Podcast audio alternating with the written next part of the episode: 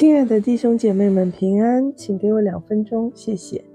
路加福音的第十二章第十五节说：“你们要谨慎自守，免去一切的担心。”有一对夫妻庆祝结婚四十周年，闪烁的烛光、美丽的蛋糕，让整个房间显得无比温馨，充满了欢乐。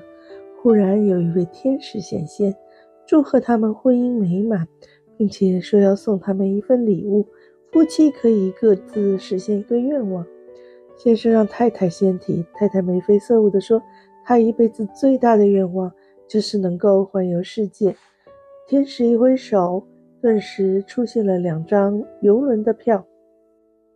太太惊喜地大叫：“轮到先生来讲愿望！”他把天使拉到一边，小声地说：“我希望有一个比我年轻三十岁的太太。”天使说：“这很容易啊。”他把手中的杖一挥，顿时先生成了一位九十多岁的老头。其实我们每个人每年都许愿，新年愿望、生日愿望、结婚周年愿望、圣诞的愿望，有多少愿望只是为了满足自己的私欲呢？其实自己是永远无法满足的。所以主教导我们。我们要先求神的国和神的义，让我们一起来祷告。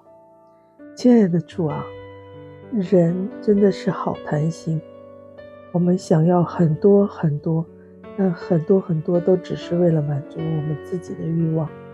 主，求你帮助我们，能够戒除自己的欲望，把老我钉死在十字架上，能够从你的新生命。得到一个更新的愿望，让我们的眼光和思想都对齐。你的眼光和思想，主要帮助我们。当我们来求的时候，是按照你的心意求，而不是按照我们的心意求。